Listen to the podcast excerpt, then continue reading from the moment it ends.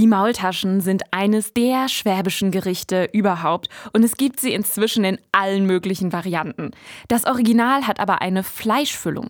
Warum? Das hat mir Melanie Kalcher erklärt. Sie führt normalerweise Besucher durchs Kloster Maulbronn und genau dort soll die Maultasche der Legende nach erfunden worden sein. Der Laienbruder Jakob hatte kurz vor Ende der Fastenzeit ein großes, von Räubern auf der Flucht weggeworfenes Stück Fleisch im Wald gefunden. Natürlich war das Fleischessen während der Fastenzeit streng verboten. Doch er dachte, Gott kann doch auch nicht wollen, dass es verdirbt. Und so hat er es just am Gründonnerstag vor den Augen der Mitbrüder, des Abtes und natürlich auch vor Gott in Teigtaschen verborgen. Daher der Name Herrgottspscheißerle. Schwaben lieben ihre Maultaschen. Nur sind sie sich nicht so ganz einig, ob sie in der Pfanne oder in der Brühe zubereitet am besten schmecken.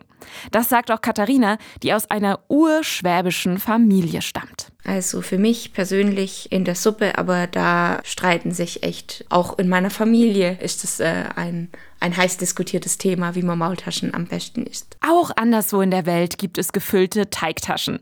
Die Ravioli aus Italien, die russischen Pelimeni oder Wantan in China. Aber an die schwäbische Maultasche kommt keine andere Teigtasche ran.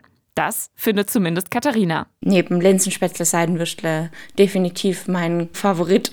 Genau, und bei uns zu Hause in der Familie ist es auch so, dass äh, wenn es Maultaschen gibt, dann kommen auch alle echt gerne zum Essen und dann ist es immer ein fröhliches Festmahl.